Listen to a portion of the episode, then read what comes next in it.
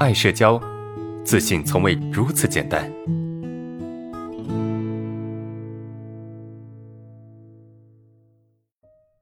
第一个问题是这样的哈，我是个购物狂，以前超级喜欢买衣服啊，每次都买很多。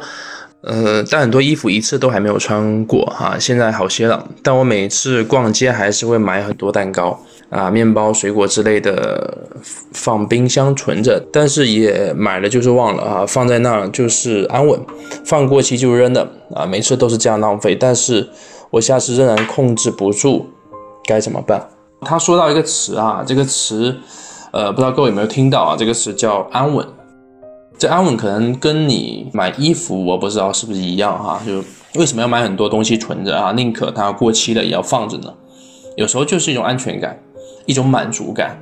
我们内心可能在某些方面的这个安全感或者是满足感没有足够的充分，所以呢，会通过一些其他的形式来去满足它。那这个形式可能是什么东西呢？有可能是呃狂吃狂喝，是吧？有可能是买很多东西囤着。啊，买衣服也很有可能是哈，买衣服也很可，买衣服可能是一种满足感吧。那囤很多吃的可能是一种安全感，对吧？啊，我们无形中会通过一些形式来满足这些东西。你说这个问题该怎么去改善呢？首先意识到是一回事啊，同时呢，呃，有意识的调整也是第二个部分啊。我们要有意识去调整它，因为我们的安全感，我们的这个满足感，确实可以通过。购物来满足一部分，但是真正，呃，最深层次的这个安全感或者满足感是很难通过购物去满足的。它能解决的只是非常浅的、非常表面的那个部分，对吧？真正解决安全感，一定是直接去作用在内心深处的安全感上面，而不是啊通过一些外化的形式，比如说购物或者是一些消费、一些不必要的消费，对吧？意识到是一回事，第二个叫有意识的克制。